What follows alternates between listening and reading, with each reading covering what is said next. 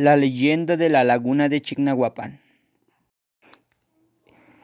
Existe la leyenda de la sirena atlanchana, la cual narra que en la antigüedad existía una enorme variedad de peces y fauna acuática, por lo que los pobladores se caracterizaban por ser pescadores.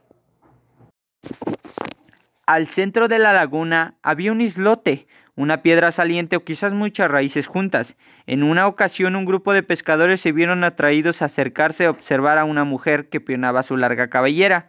Se acercaron sintiéndose cada vez más atraídos.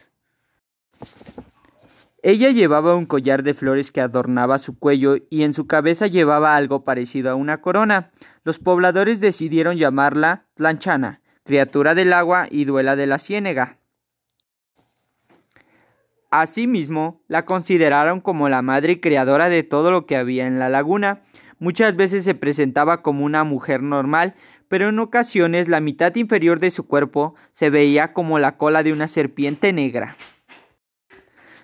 Los pescadores referían que ella solía llamarlos y los invitaba a vivir con ella al centro de la laguna, encantándolos y nublando su juicio, pero podían huir de ella. Todos decían que era muy amable.